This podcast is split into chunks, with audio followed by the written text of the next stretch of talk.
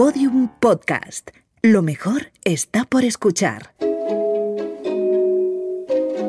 Que la cuenten como quieran es una frase que sintetiza a la perfección Deja que hablen. La historia es como te la cuento yo.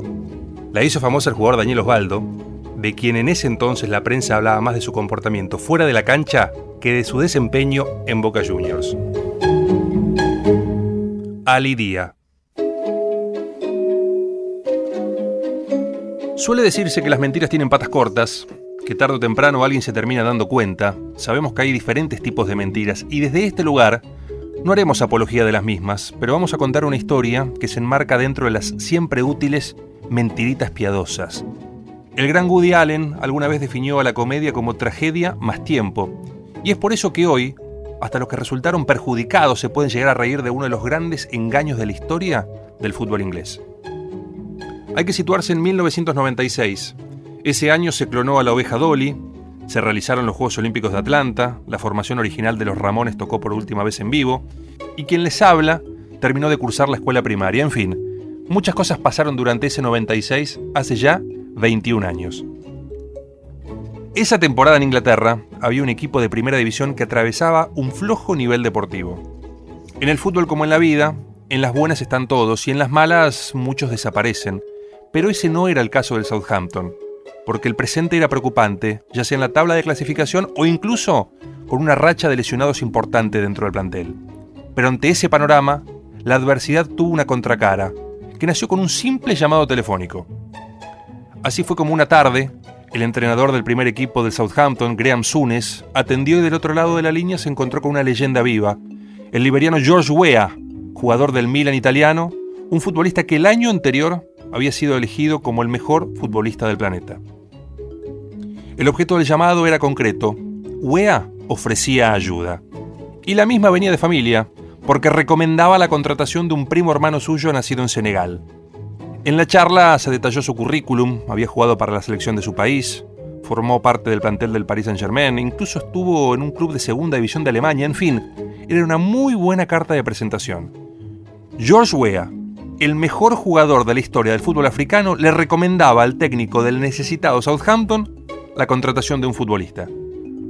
Para algún desprevenido, les recuerdo que esto ocurrió en el año 1996, donde aún no estaba instalada la cultura de Internet, donde por ejemplo con un simple clic hoy se puede encontrar hasta el grupo sanguíneo de una persona. Graham Sunes lo pensó varios segundos, hasta que finalmente respondió, quisiera verlo jugar. Su nombre era Ali Dia.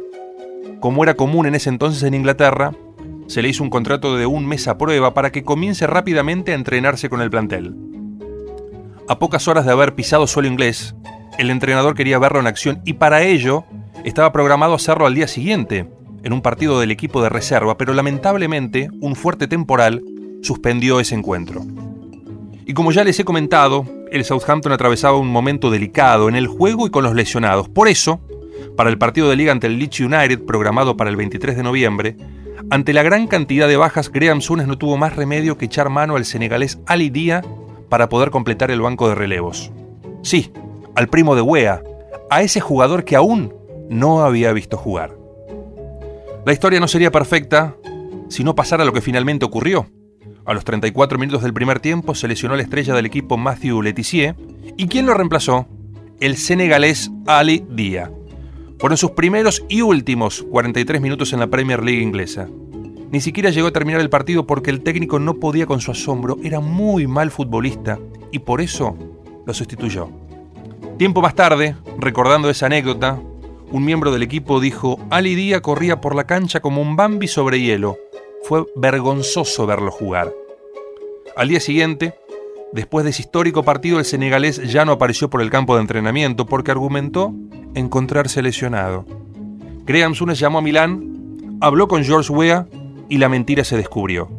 No conocía a ninguna persona llamada Ali Dia, ni tenía un primo nacido en Senegal. Tampoco había llamado anteriormente para recomendar siquiera un futbolista.